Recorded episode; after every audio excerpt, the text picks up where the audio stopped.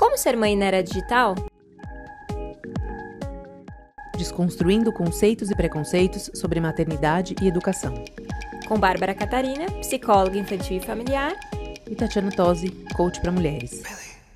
Começando mais um episódio do podcast da Escola da Mãe Moderna. Olá, Tati, como você está? Oi, bom dia, tudo bom? Bom dia, eu Dia bem. de sol aqui em São Paulo, né? Estamos animados. Até ontem uma chuva, né? Hoje o dia tá lindo, estamos animados aí. O dia já dá um outro up, né? Com esse sol maravilhoso. Nossa, eu amo sol, amo calor, tô ansiosa por esse verão aí, já 8 de dezembro e nada É. de verão, cadê? Ah, Daqui a pouco vai, vamos ter neve também, né? No nosso inverno. As crianças perguntam: Pois é. tem neve no inverno? Eu falei, não, filho, aqui não. Ainda, né? Não sei. Ai, Esse clima tá tão maluco, né? Pelo menos em São Paulo não, né? Mas no sul já temos um- algumas geadas, algumas Verdade. coisas, né? Vamos acompanhando. Maravilha. E aí, vamos, Bom, bora lá vamos começar? Bora lá, agora a gente. Semana passada foi um bate-papo para a gente retomar e aquecer os motores, e agora a gente começa como a gente gosta, né? Trazendo um tema, discutindo, reflexões. Eu acho que é para isso que a gente está aqui. Então vamos começar. Deixa eu aproximar aqui, né? Para vocês me ouvirem melhor. Tá me Melhorou, ouvindo melhorou. bem? Tá ótimo, agora. Ótimo. Agora sim, Legal. né? Vamos falar um pouquinho né, do tema que a gente escolheu. A gente trouxe uma, uma polêmica que faz algum um tempinho, umas semanas aí, que estourou, né? Uma campanha de uma marca de luxo que usou crianças, né? E que gerou todo uma, um, uma grande, um grande movimento no mercado. E a gente veio, né, vai trazer um pouquinho esse tema sobre dois aspectos, né? Tem muitas vertentes para a gente poder falar sobre esse tema, mas a gente vai focar, é, me direcionar em duas visões: uma visão mais mercadológica, né? Uma visão de marca e como que isso impacta, e uma visão de fato infantil e né, como isso reverbera no universo infantil e pais e criação de filhos, que é o nosso o nosso objetivo aqui. Né? Então a gente vai trazer essa polêmica da, da Balenciaga, tudo Sim. que, que aconteceu nesses últimos, essas últimas semanas. Então, só É, não, gente... não tinha como a gente não falar, né, Tati, que são duas coisas que estão no, ah, diretamente relacionadas na, naquilo que a gente trabalha, na, na nossa experiência, então acho que é importante a gente atualizar. Quem não, acho que a maioria das pessoas sabe, mas muitas pessoas também podem não ter ahm, essa informação, então acho que é importante a gente relatar. É, eu, particularmente, é, entendo pouco do mercado de luxo, eu vou aprendendo aí com a Tati, que trabalha muito tempo com isso. Especificamente essa marca eu não conhecia. ah, e depois, pesquisando um pouco, eu comecei a entender que, na verdade, eu conhecia, sim, mas por conta do tênis, por conta daquela bolsa de, de lixo e tudo. Eu falei, ah, é essa marca. Então, até eu quero entender um pouco, eu não entendo, acho que a gente podia começar é, entendendo um pouco como é que é essa marca. Eu vi que é uma marca espanhola, né? Exatamente. E me conta um pouco, Tati, o que, que, você- que, que é essa marca? Por que, que ela, ela já trabalha com polêmica há muito tempo, é isso? E me conta um pouco, assim, vamos entender como é que foi essa, da onde surgiu essa campanha tão sem noção, né? É, exato. É, na verdade, sim, a Balenciaga é uma, uma casa tradicional, né, de mundo da moda. Primeiro, eu queria, antes de mais nada, contextualizar, como você falou, né, às vezes as pessoas não sabem muito e tudo. Muitas pessoas ainda têm uma falsa ideia sobre a moda e o mundo da moda, que a moda é algo, é, algo superficial, né, algo que não, não, nem, não vou dizer nem não mereça, mas que moda é uma coisa banal, né? Tem muita gente que ainda tem essa visão, mas na verdade a moda é muito importante, é muito maior do que a gente pode imaginar, porque através da moda muitas coisas acontecem, né? Então o ser humano ele se comunica, uma das formas dele se comunicar e se posicionar diante do mundo é a forma como se veste. Então, para começar, assim, a importância desse tema, por quanto mexeu, não é só porque é uma marca de moda que usou, é porque a moda vai muito além da roupa, né? A moda ela dita tendência, ela movimenta o mercado, ela demonstra comportamento, ela é capaz de fazer uma revolução, né? Então, quem não se lembra, por exemplo, quer dizer, quem não se lembra, não, as pessoas mais velhas, vou dar um exemplo de alguém bem mais velho, que nem era do meu tempo, mas é uma coisa que ficou e a gente traz. Você pensa assim, década de 70. Como é que você caracteriza uma década? Através de uma roupa, né? Figurinos de teatro, de ópera, tudo, tudo é roupa. Então, assim, o mundo da moda ele é muito amplo e ele traz muitas, é, muitas oportunidades, ele traz muitas, é, inclusive, oportunidades de, de leitura mesmo. Então, para a gente começar, porque também da escolha do tema. Então, foram as duas questões, o quanto é importante e profunda essa questão da moda. A Balenciaga, especificamente, é uma casa muito importante de moda, é uma casa espanhola, né, que tem a sua, a sua tradição dentro desse universo, já tem essa pitadinha mesmo no seu DNA de realmente de ser uma marca mais é, ousada, vamos dizer assim. Não vou falar em termos uhum. técnicos, né? Em termos de moda, até porque eu também não tenho esse conhecimento técnico da moda, eu entendo de mercado de luxo, da minha experiência, é, como foi. Então, é uma marca que realmente sempre foi muito bem posicionada nesse sentido, até porque tinha essa característica, né? Nos últimos tempos. Tinha essa característica de ser mais ousada, de estar tá meio que à frente, né? Ali, olhando para o que não é óbvio. E também é uma coisa muito importante para a moda. A moda tem esse papel de olhar para o que não é óbvio, e aí se traz, põe luz, traz luz aquilo, e daquilo, né? Então já começa na passarela com algo que ninguém entende, ué, mas como assim? E ela termina no camelô, ou algo todo mundo comprando. Então, esses são os dois, né, os dois pontos. E a Balenciaga ela está posicionada nesse lugar de moda, de tendência, de, de passarela, de estar à frente sempre. As últimas, de, um, de uns anos para cá, analisando um pouco as campanhas de moda e as coleções, algo de fato deve ter mudado, porque isso é muito importante também pontuar. As marcas, elas, principalmente essas marcas têm muita história, né? Tem muitos anos, ou seja, são muitas pessoas passando e cabeças pensantes que passam pela moda, pelas marcas, elas sempre seguem aquilo que o diretor criativo coloca como o carro-chefe. Então, o diretor criativo traz o DNA, ele usa o DNA da marca, mas ele usa a sua criatividade, o seu, né, o seu olhar para construir uma história para a marca. Então, de uns uhum. anos para cá, a Balenciaga tem se proposto a meio que quebrar alguns paradigmas. Você citou a bolsa de lixo, de saco de lixo, foi um é, é um item que bem icônico, né? Que ficou realmente e uh, o tênis desconstruído, então, assim, é um tênis caríssimo, sei lá, acho que no Brasil chegava com só 10 mil reais, um tênis todo destruído. Então, você já compra um tênis destruído. Então, assim, isso é polêmico mesmo. Você pode enxergar de duas formas, de fato, cada um faz aí o seu juízo de valor, mas tem um lado da criatividade, tem um lado do pensar fora da caixa, mas também tem um lado, assim, de do valor realmente, né? Qual é o valor do dinheiro? Qual é o valor desse processo criativo que vai custar uma peça, vai custar algo que já compra destruído, né?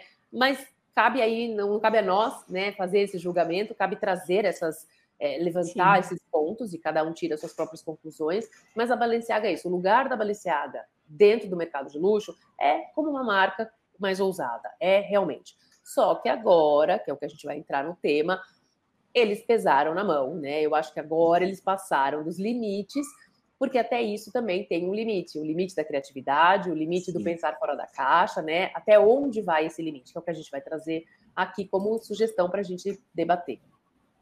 Exato, eu acho que é importante a gente trazer esse contexto, é muito interessante é, a gente entender. Por um lado, foi importante para que se falasse mais sobre a moda, entendesse um pouco mais como é que funciona o pensamento. Acho que isso que você trouxe é fundamental.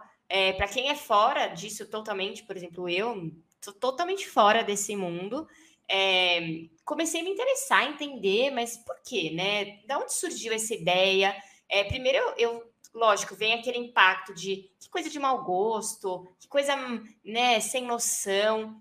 E aí, entendendo um pouco melhor, é, continua sendo sem noção, mas eu começo a entender as outras, né? E aí eu comecei a ver as outras campanhas dessa marca e entender que eles são polêmicos. A questão é que passou do ponto. Eles perderam, foi, foi uma coisa muito sem noção. Né? Eu acho que a gente pode falar da polêmica em si, né? A gente trouxe duas reportagens para ilustrar um pouquinho do que foi aconteceu, mas a gente vai trazer mais as nossas opiniões, né, Tati? Exato. É, a gente trouxe essas duas, são dois recortes aí, né, de, de comentários, um da revista L é, que é justamente, eu, eu escolhi dois, é, dois veículos de moda que têm profundidade, que têm seriedade, credibilidade para falar, porque justamente por ser, por vivermos nessa época tão de internet, onde cada um fala o que quer, né? As pessoas podem também interpretar de várias, de várias formas, mas eu trouxe, a gente trouxe, vai deixar aí os, os links, né, para quem quiser conferir as matérias e tudo, mas é, eu acho que o principal, né, o que a gente tem que falar em relação a essa questão do pesar na mão foi isso, assim, o fato deles terem utilizado né, elementos, primeiro elementos que não não combinam, né? Como são elementos que são completamente opostos, que é a questão, isso nessa campanha especificamente, né, que a gente está falando, que é a questão de crianças e questão de objetos e o tema de sadomasoquismo. Isso já são coisas completamente opostas. Então, são coisas que, que é diferente de você pegar ah, um saco de lixo, que é uma coisa que você descarta, e uma bolsa, que é uma coisa que você usa, que supostamente você compra para durar, tem que ter uma durabilidade. Então, a ideia foi justamente fazer esse, era fazer esse contraponto. O tênis é a mesma coisa, enfim. Então, aí tudo bem, você, você até pode juntar ideias que são né, completamente diferentes, divergentes e tentar fazer algo em comum. Ok, agora, neste caso especificamente, os temas que foram utilizados, em hipótese nenhuma, poderiam ter sido colocados juntos. E eu acho assim, já foi, já começou por uma questão deles fazerem uma campanha de uma marca de adultos usando crianças. Já acho que isso, que eles não, não, não era vendendo roupa infantil, não estava tava vendendo era um conceito, uma ideia, e a criança ali meio que foi usada mesmo para para polemizar, mas eu acho que eles não imaginavam o quanto isso seria é, prejudicial e o quanto iria né, reverberar no, no, mundo, não só da moda, né? A questão é essa. É, porque foi de extremo mau gosto, né, Tati? Tiveram zero sensibilidade. Zero. Assim, com. Se acho que tivesse tido uma reunião mínima para pensar de fato é, essa campanha, o que significaria, qual que é a mensagem por trás, não sei. Eu, eu penso que não é possível que alguém não ia dizer, gente, não tá sem noção? Não é uma coisa sem subestimaram. Eu acho que eles subestimaram. Eles queriam causar um choque, né? Queriam causar de fato ali um impacto, mas eles, eles queriam causar o impacto, sei lá, de uma pedra no lago e causaram de um meteoro, né? Eu acho que um pouco foi por um pouco por essa linha, porque realmente assim. Aí eu quero entrar num outro ponto que eu queria trazer, que é justamente usando esse gancho que é o quê? A postura da marca, né? Então, porque uhum. além da polêmica, então são três, são, acho que são três, duas questões principais aí. A polêmica em si, pelo fato do que eles fizeram, usar crianças numa campanha com apelo sadomasoquista, sexualismo, essa coisa. Número um, errado. Número dois foi a postura que eles uh, tiveram, né? Em primeiro, não sabia, eh, depois processaram o, fotó o fotógrafo como se a culpa fosse do fotógrafo, ele é um prestador de serviço. E aí, sim, eu falo da com conhecimento de causa, né, que uma campanha de uma marca, na verdade, assim, pensa o seguinte, tem toda uma cadeia produtiva, né? Então, existe a criação, é pensado numa coleção que vai ser lançada, ponto.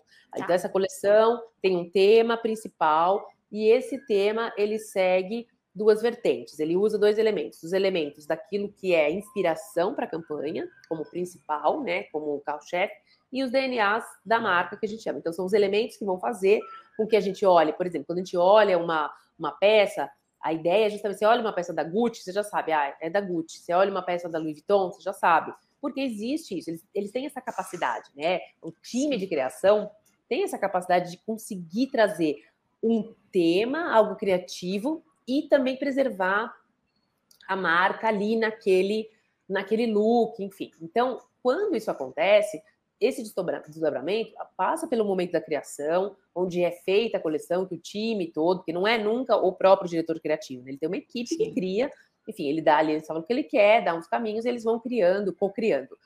A partir daquele momento, pensou-se já na coleção, nas roupas, nos desdobramentos, acessório e tudo mais. Um segundo momento tão importante quanto são as campanhas, justamente por isso, porque as campanhas, é, a campanha é onde vai ser mostrado. Então, você tem passarela, que é um momento icônico, e os desdobramentos depois de passarela são justamente é justamente a campanha. Então, é o segundo Sim. momento, mas o terceiro. Primeiro, a criação, que é o produto. Segundo, é o desfile, que é onde isso vai ser mostrado em primeira mão. E terceiro, a campanha, onde você vai poder mostrar a coleção inteira, né? Nos principais veículos e principais é, acessos de mídia e tudo mais, de mídia digital. Então, é impossível que qualquer marca neste nível tenha, uh, não tenha conhecimento disso. Então, isso foi projetado, isso já foi planejado. E ficou muito feio para eles. Então, aí que tá, o que ficou muito feio foi isso, essa postura. Agora, pediram até dois dias atrás, ele pediu desculpa de novo. Mas, assim, desculpa para algo tão profundo, para algo tão. É, que, poderia ter sido evitado, né? A desculpa de algo que não. Você pede desculpa algo que aconteceu, que não, mas isso não. Isso foi uma coisa proposital, né? Então foi uma coisa pensada, planejada. A estratégia da marca ao meu ver, era isso, era chocar e tudo mais, só que eles não imaginavam, eles subestimaram realmente né, ali o que, que o impacto daquilo. Foi um jogo, uma jogada muito errada. A gente não Sim. sabe né, como vai se desdobrar, mas é importante, eu acho que ou, se há um aspecto positivo dentro disso, deste problema todo, foi justamente esse impacto, é o impacto que isso causou nas pessoas, então isso, isso acho que foi extremamente positivo nesse sentido. Lógico, menos, né? menos Balenciaga, não dá. Então, isso foi legal nesse sentido. Eu acho que houve um despertar para. Não, é uma ética que não tem, né? não, não dá para você não pensar e, e, dizer que não sabia. Sim, existem coisas que não, não se brinca, né, Tati? Coisas que não se relacionam, coisas que. E o que me, me chama muita atenção, e eu acho que me trouxe algumas reflexões também, foi em relação ao quanto nós e não é a primeira vez. É, nós, como sociedade, nós utilizamos as crianças em situações vexatórias, em situações preocupantes, em situações nas quais a gente precisaria proteger é, e coloca em, em, em posição muito preocupante seja em relação à violência, violência sexual, em todos os aspectos. E eu não entendo, assim, é, o porquê ainda, como sociedade, a gente não entende que a gente precisa proteger. É, existem muitas campanhas de proteção, muitas campanhas de cuidado, mas na hora do vamos ver, eu percebo que quando se está em local ah, aonde vai se fazer comparações, vai fazer algum tipo de piada, usa esse assunto. Então, sempre usa é, piada em relação à violência, então, em relação uhum. a bater, em relação à educação, então, ah, apanhei e não morri, todo aquele processo que a gente já sabe, a gente discute isso Sim. muito aqui. A violência em relação à criança, ela é sempre relativizada. Isso, para mim, me incomoda em níveis muito grandes. Então, ó, se fala muito sobre é, o absurdo em relação a bater em mulheres, a bater em idosos e todo esse processo, mas em relação à criança, isso é sempre relativizado. Não, edu... e aí é, é, educar, né? Isso é educar. E aí tem todo um processo no qual a gente precisa entender por que, que isso acontece. E a sexualização também, via redes sociais, é, TikTok, dancinhas, onde hipersexualiza a criança, as músicas uhum. que hipersexualizam e os impactos que isso tem no desenvolvimento da criança e os impactos que isso tem em todo o processo infantil. Então, é algo que quando essa marca de luxo vem com uma campanha é, de mau gosto como essa, é, por um lado, não me surpreende ser tão polêmico em relação à criança. É algo que se repete com uma frequência que a gente precisa parar para pensar. Como mãe, a gente precisa parar para pensar como consumidoras. É, por mais que eu não sou uma consumidora de mercado de luxo, eu preciso entender porque eu consumo, como você disse, a moda eu tenho impacto diretamente no que essas marcas elas elas produzem, então não tem como, principalmente até uma das, das vou até projetar aqui de novo, das reportagens que você trouxe foi de influencers que trabalhavam com essa marca, estão aqui. Sim. É, então, assim, a gente precisa depois. entender, né? Eu acho que é isso. Eu queria até ouvir um pouquinho de você sobre essa questão dos influencers e todo esse processo. Sim, eu ia, eu ia falar uma, uma, outra questão, é isso, assim, da proporção. Mas antes disso, sabe que você falou uma coisa sobre a, a, essa questão infantil, né, da criança, de como isso não é, é, a sociedade deixa, vamos dizer, né? Quer dizer, deixa no caso, assim, a gente usa, mas dessa vez aquilo que eu falei, se houve um aspecto positivo, entre aspas, de tudo isso, foi de fato ter é, reverberado desta forma, porque poderia ter passado batido, como outras tantas questões. E aí o que eu queria lembrar, uma coisa que eu, que eu falando aqui me lembrei, até olhei, foi em 1991, e que olha como a sociedade mudou. E eu acho que isso é um aspecto positivo, assim, a gente pode olhar por um viés positivo. Em 1991 foi quando a Benetton, que também era uma muito responsável, uma marca que, icônica por questões das campanhas, né? As campanhas da Benetton foram algo muito disruptivo, assim, foram algo que na época são justamente olhando agora você vê questões duvidosas, né? Você fala, puxa, e na época não, é, não foi, não era questionado dessa forma como hoje, que era a campanha, estou até aqui na minha, na minha tela, que era a campanha que trazia uma menina loirinha, um menino, não sei, loirinho, não sei se você se lembra disso, foi em 1991 como um anjinho. Eu nasci, né? 31 anos. Ah, então óbvio, 91, claro, você não lembra. Que, que ano você nasceu? Mas você 91. lembra da campanha? Tá bom, mas você, não sei se você uhum. se lembra dessa imagem como campanha, que é uma imagem muito icônica que trazia. É um menino loirinho, como um anjo, e um menino negro, como demônio, como diabo. Você se lembra dessa imagem, como campanha da Benetton? Olha, não, puxa aí. Vou abrir aqui para as pessoas verem. Puxa também. aí para você ver. Isso foi em 1991. Então, naquela época, Imagina, não houve. Pode até ter havido, eventualmente, um ou outro. Claro que naquela época a gente não tinha o que? A internet. Aí a gente não tinha o papel dos influencers, que a gente vai entrar depois, como a Kim Kardashian, que se pronunciou falando, ai, que absurdo e tal. Que não, né, se recusando a usar e tudo mais. Naquela época não tinha nada disso. Talvez existisse o juízo de valor. É... Aqui, ó, achei uma reportagem falando da dez, das 10 campanhas mais marcantes da história da, da Benetton. Aqui, Aí, essa, ó, né? Olha essa imagem. Olha isso. Pensa isso nos dias de hoje. Gente, colocar uma criança loira como anjo e uma criança negra como demônio é a coisa mais nonsense que existe na face da Terra. Olha isso. Eu, isso foi no ano, sei lá, que você nasceu em. Sim, então, 1991. Há 31 1991. anos. Então, pensa, 31 anos, a sociedade colocava isso como uma estética, né? Aí era uma questão. Eles traziam, lógico, né? Não era isso era, o objetivo era esse, era polemizar também e tudo mais. É, e é muito forte isso, né? Você vê, as campanhas são muito Sim, é, icônicas. Descendo né? aí para uhum. Sim. Então, mas essa imagem ilustra muito isso. Há 20 anos atrás, existia ali uma polemização, uma discussão para trazer, mas que a gente não tinha essa. Uh, hoje a gente tem justamente a internet faz esse papel. Olha aí que legal, tá vendo? Os corações, eles, o coração é, é tudo igual. Eles tentaram se retratar em 96, é, né? Na verdade, é, eu, eu, até preciso, eu, eu preciso até estudar mais profundamente, mas eu, não sei se o intuito especificamente, eu acho que voltando lá naquela imagem, a primeira imagem, eu acho que já era já era essa ideia de não preconceito, tá? Mas eu acho que aí o que, que era?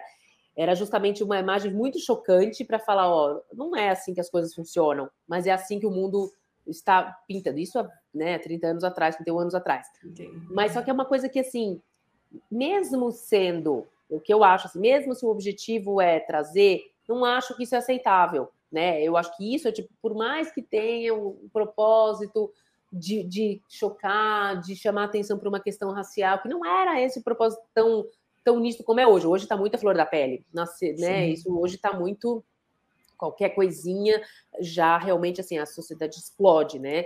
Uh, mas isso não, mesmo se, se o objetivo é chocar, é, é trazer a discussão, não, não acho que é, porque, de novo, coloca as crianças numa situação vexatória, é uma questão de humilhação, né? Você colocar ali a foto de três corações, preto, branco, perfeito, são três corações, tal. Agora, colocar duas crianças nessa situação, é tão ruim quanto, né? Então a moda usa um pouco isso para trazer, para chamar a atenção, mas de novo, eu acho que tem que ter essa sensibilidade, tem que ter essa esse olhar, porque não pode usar a criança como instrumento para chamar a atenção, né? Nesse caso foi os dois casos são isso, usando as crianças para chamar a atenção. Essa talvez por uma causa realmente de racismo, eu preciso estudar, não vou falar sem, sem me aprofundar, sem ter isso profundamente, mas é que me lembrei dessa campanha, a gente falando sobre marca e campanha. Essa é uma imagem que ficou muito. E na época eram outdoors, né? Na época, não sei se isso, não sei se você se lembra. Mas tinham outdoors, Sim. né? As campanhas eram. É, todas eram revistas, tal, mas. tempo tinha. aqui, são pouco tempo, vai mais tempo. Foi no Kassab, né? A gestão do Kassab, de cidade limpa, tirou. né? Acho que 10 anos, sei lá. É. Sim, que na época também, um parênteses aqui, foi uma baita, uma polêmica, mas limpou tão bem a cidade. Eu amo essa cidade sem, sem Nada. Ver, né? aqueles, aqueles caras colando, lembra os papéis? Exato, colava com é. cola. É, foi um, outro, outro assunto.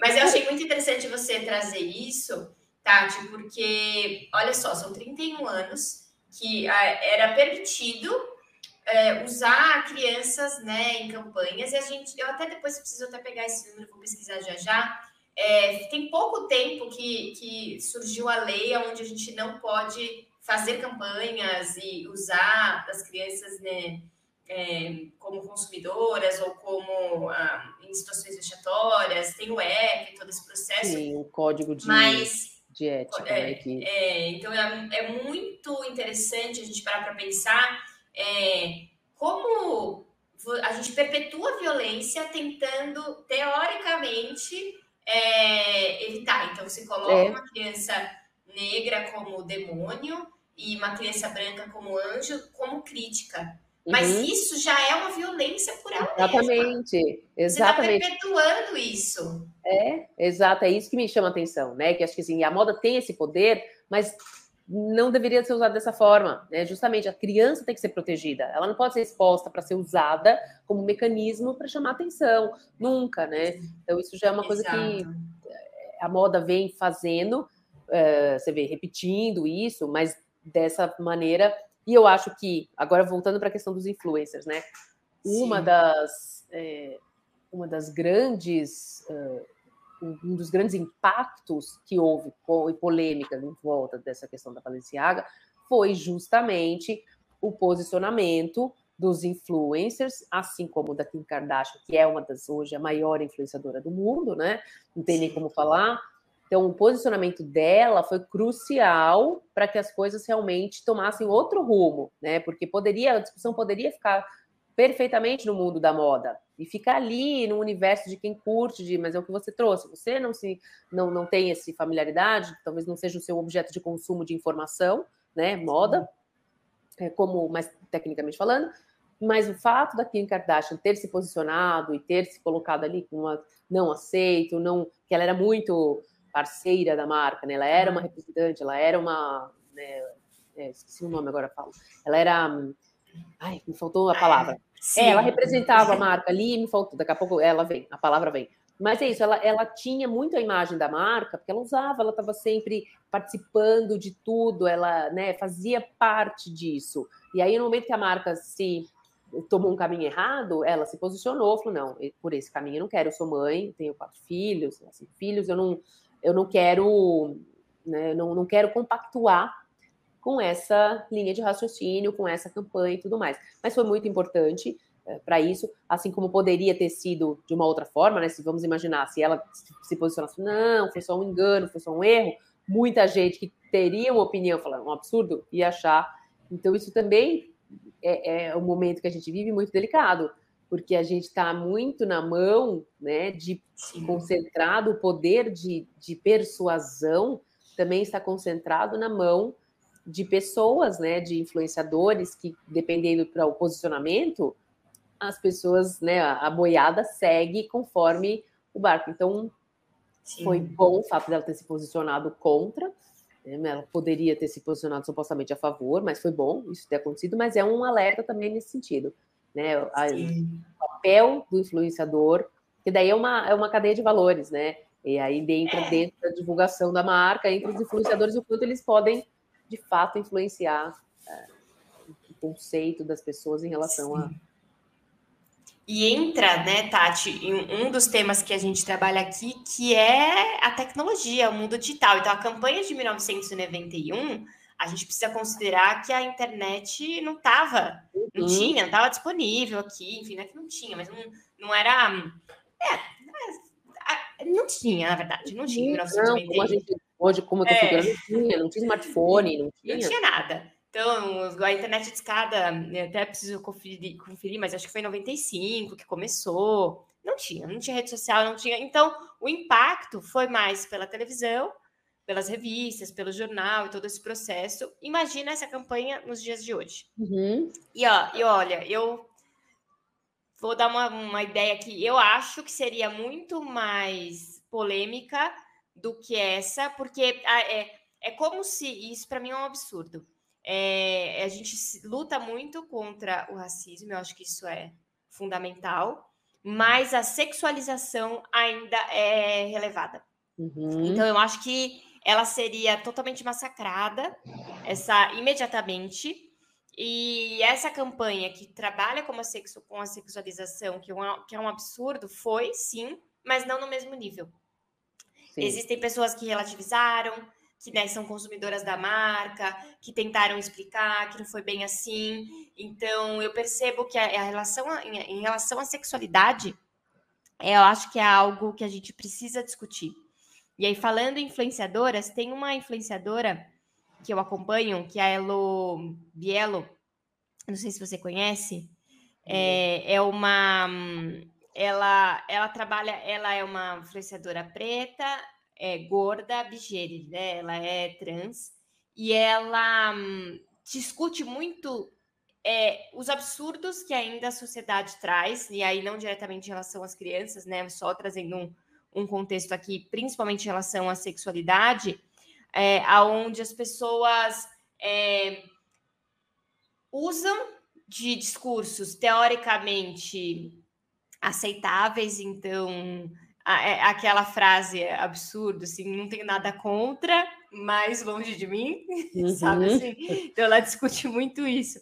Não tenho nada contra, mas não meu filho, não tenho nada contra, mas não na minha família, é, que é a relação a, a toda a questão de gênero, toda a questão de sexualidade.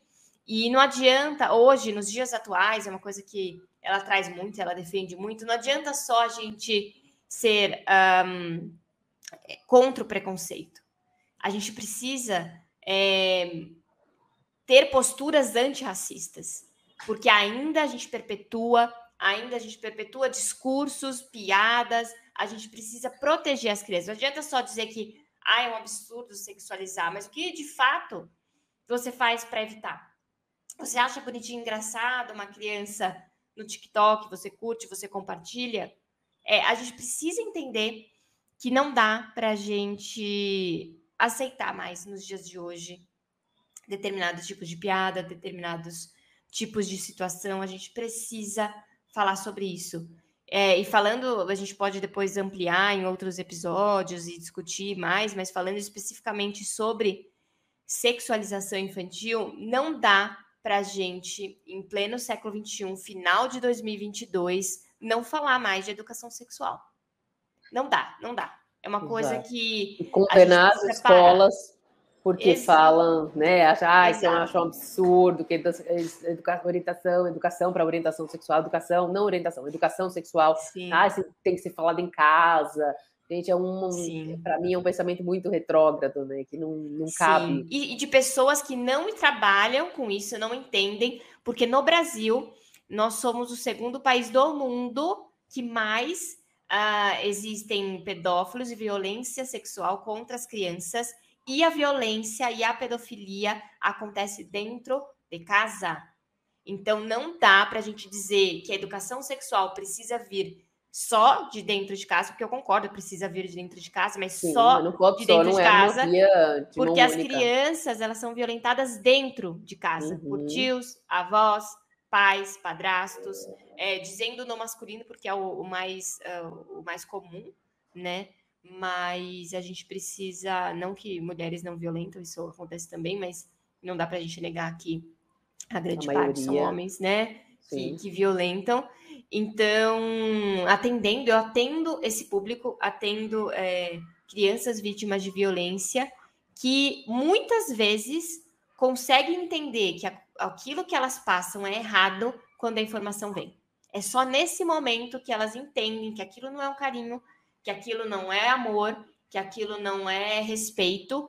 Quando vem uma informação de que o corpo dela é sagrado, de que ninguém pode tocar nela, de que aquilo é errado, aí ela, opa, associa uhum. a, a realidade. Então, é, o que me incomoda é trazer esse tema tão importante como algo, é, como uma campanha política, como muito tempo a gente vem, como se fosse ensinar sexo para as crianças, Exatamente. que é um absurdo. A educação sexual está muito longe. Na verdade, quanto mais se tem educação sexual, menos a, a, é, as crianças em, em adolescentes, né? A gente pode dizer entram nesse mundo, é, diminui é, gravidez na adolescência, uhum. diminui tantas coisas que a gente precisa falar sobre isso. Então, acho que essa campanha ela vem para a gente poder reforçar a importância da educação sexual, a importância da gente proteger as crianças e a importância da gente falar sobre esse tema.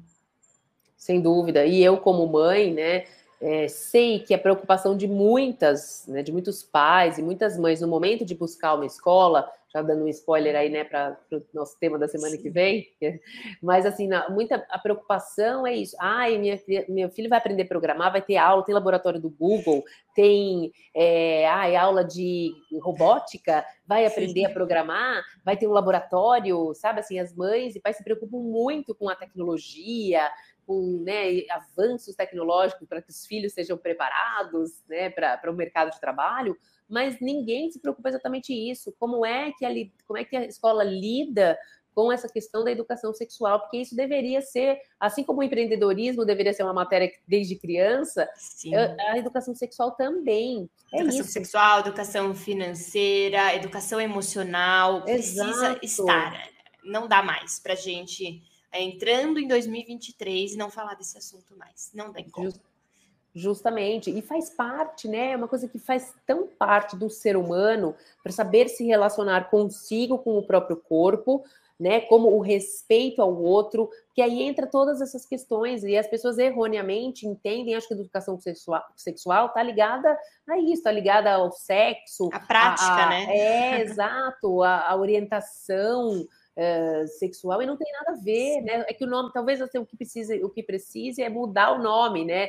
Tira a educação sexual e muda o outro faz a mesma matéria, mas de outra forma, né? Tipo, a gente não tinha, lembra, eh, bom, você com certeza Sim. não teve absoluta eh, uma matéria que chamava-se assim, Educação Moral e Cívica. Não fazia parte ah, seu, da grade curricular do seu tempo, mas no meu fazia. Eu nem lembro o que, que eu vi ali, mas era, é, é, eu lembro muito bem dessa, dessa matéria, educação moral e, cívica. Você vê, imagina, né? Sim. Mas é isso, é um pouco essa questão da moral, o que vem de moral, é nesse, não é a moral de, de, questão de você colocar numa caixa do que é certo e o que é errado. É uma questão do que existe, né? Do como somos, como aceitamos o que somos de um outro, como, como aprendemos a conviver com as diferenças, então, acho que é um pouco isso, talvez mudar a nomenclatura dessa matéria, né, entre aspas, mas tinha que existir realmente nas escolas para formar seres humanos muito melhores e pessoas Sim. que possam assumir o mundo daqui para frente de uma forma mais é, honesta, né, mais íntegra Sim. como ser humano. É, a gente precisa proteger a infância, a gente precisa proteger as crianças, a gente precisa é, dar ferramentas, porque a gente só protege com informação, acolhimento, cuidado. Não dá para a gente ter a ilusão de que eu protejo o meu filho uh, porque eu não exponho, eu acho que eu não exponho ele a determinados assuntos. E eu vou dizer assim: muitos dos casos que eu recebo de abuso é, são de famílias um, classe A, que, na teoria, é, sempre acharam que estavam protegendo, é, cuidando de todos os ambientes que essa criança estava inserido. Muitas dessas famílias contra a educação sexual, e aí se vem em uma, em uma, uma situação onde o filho ou a filha foi abusado e se vem totalmente perdido e questionando, inclusive, a postura anterior é, e pensando de, puxa, talvez eu não preparei o meu filho adequadamente para isso, é, eu não como que, como, e aí vem culpa, né? Como que eu deixei isso acontecer? Como que eu deixei isso um, passar? E aí, depois que aconteceu, não tem mais volta. E acontece, tá? Acontece na família do rico, acontece na família do pobre, acontece né, no, nos pais que são ausentes, nos pais que são presentes. Acontece.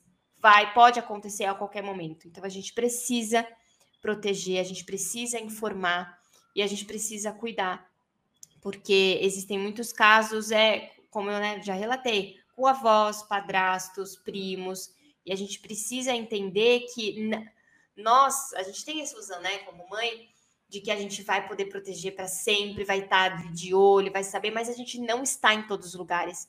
A gente não consegue visualizar todas as coisas, é impossível proteger é, 100%.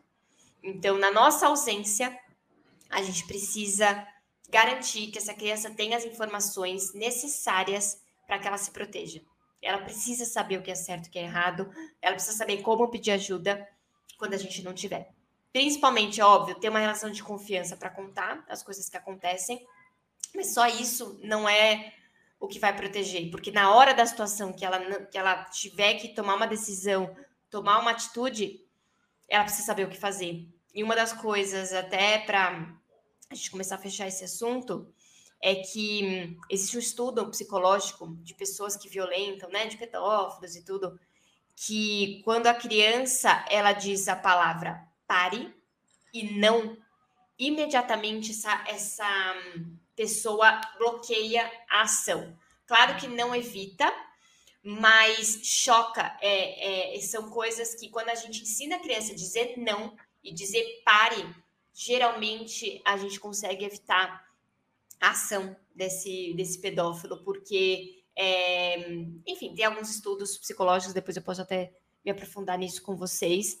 Então, trazendo, quis, quis trazer essa informação, ensine seu filho a dizer não e pare. E não só em situação, né? A gente está falando de uma situação extrema como violência sexual, mas, por exemplo, quando um amigo vai bater, quando um amigo vem fazer algo que você não gosta e você diz não, você diz para, é, imediatamente você bloqueia. Porque se você fica dando risada, você não gosto, ai, é, é, a gente não ensina a criança a ser firme é, para se proteger, a gente não. É, eu acho que é tão cruel quanto você não dar o básico para uma criança. Então, você não educar essa criança emocionalmente, não, não fazer uma, uma boa educação em todos os âmbitos, eu acho que é tão cruel quanto você não alimentar, você não trocar, você não dar amor, você não dar afeto, porque nós não somos onipresentes, né? Nós não, somos, a gente precisa dar as ferramentas adequadas para essa criança. Então, eu queria fechar o meu a minha fala de hoje com essa informação importante para as mães. Ensine aos seus filhos a dizer não e a dizer pare. E principalmente você respeite quando seu filho diga isso para você, mesmo que é uma brincadeira. Às vezes a gente está fazendo uma cosquinha, a gente está brincando e ela fala para, não quero. A gente precisa respeitar, porque só assim ela vai entender que é, não é bacana determinadas ações, porque o, as pessoas que fazem a violência, criança, elas uh, dificilmente vai acontecer da criança estar tá passando, alguém pegar no beco e violentar. É alguém que tem algum tipo de vínculo afetivo com essa criança e que vai dizer que, que isso é amor, que isso é um carinho e que aquilo é um segredo entre eles e que, é, e que confunde porque o corpo reage, tá, gente? A gente precisa entender que é, é, existem partes do nosso corpo que são prazerosas e a criança não entende o que está acontecendo. E vem muita culpa, vem muita raiva. Enfim, vamos pensar. É um tema complicadíssimo, Sim. muito difícil. Os impactos na família é, são muito grandes, né? Eu, toda vez que eu recebo um caso desse, é muito difícil, é algo que é dolorido de lidar, dolorido de cuidar, é, e eu penso cada vez mais o quanto a gente precisa falar sobre prevenção, porque depois que aconteceu, a gente só vai lidar com os impactos. E que são muitas vezes, são, é, não, não vou dizer irreversíveis, mas eu vou dizer que são marcantes para o resto da vida. Então, quanto mais isso aparece para mim, mais eu preciso falar sobre prevenção. Então, vamos, vamos pensar, vamos usar essas situações que vão acontecendo para a gente cuidar. Vamos parar de, de politizar no sentido ruim da coisa. Vamos nos unir, porque no fundo, no fundo, todas as pessoas que realmente amam as crianças, cuidam de crianças, querem o bem. Né? Não tem essa coisa, ah, a esquerda quer todo gaysificar, né? nem existe essa palavra, botar todo mundo ser gay, a direita que, que cuida da família. Família, moral. Exato. Né? Todo mundo quer é, preservar a família, a infância, todo mundo que é, realmente né, tem é, isso como princípio, a gente tem que parar com isso. Né? A gente precisa se unir, falar sobre educação sexual, preservar a infância, cuidar das crianças, evitar com que elas sejam expostas e parar com isso. É, não existe essa coisa de é, de virar, transformar a criança em nada. A gente só precisa proteger. É, com certeza. Acho que como mensagem final eu também é, acho maravilhoso, né? Importantíssimo isso que você trouxe da prevenção, que é como de fato é como um prego numa madeira, né? Você prega, a hora que você tira o buraco vai ficar, fica ali para sempre. Você pode até trazer, dar uma disfarçada, mas ele está lá. Então, isso realmente me impacta é sempre profundo. E em relação ao que você falou, a sua última fala, eu acho que é isso. Precisamos cuidar das crianças e, e entender o que é esse cuidado, porque muitas muitas famílias acham que cuidar das nossas crianças, como falam, é justamente evitar com que elas saibam com que elas tenham a informação correta sobre essas posturas, né? O cuidar para muitas pessoas é isso, é você evitar proteger, colocar a criança numa redoma, entre aspas, de informação, só que você está abrindo a porta para outras coisas. Então, tomar cuidado, assim, cuidar, o que, que é esse cuidar? É informar. Né, dentro do, do, limite, dentro do que é aceitável, o que a criança entende, para ela saber se virar, dar ferramentas para essa criança. A gente só faz isso quando a gente, de fato, coloca a informação e traz o que isso explica para a criança as coisas, é não não deixar lá, ah, a criança só tem que brincar, a criança não sabe de nada, né? As pessoas subestimam. Então, eu, como mensagem final, eu deixaria isso. É, o que é o cuidar, né? E lembrando, cuidar é de fato dar essa informação, dar esse poder para essa criança tomar a decisão que ela precisa no momento de, de coisa, né? Buscar ajuda se precisar antes de que a coisa aconteça, de uma forma é, racional, coerente, né? E, e olhando para o bem-estar dessa criança. Sem dúvida. Eu agradeço, né, Tati, mais esse, essa reflexão. É sempre importante a gente conversar. Agradeço você que está nos ouvindo. É, mandem seus comentários, suas dúvidas. A gente gosta de se aproximar de vocês, de entender. É, se vocês quiserem que a gente se aprofunde em algum dos temas que a gente trouxe aqui, a gente também gosta dessa, dessa troca.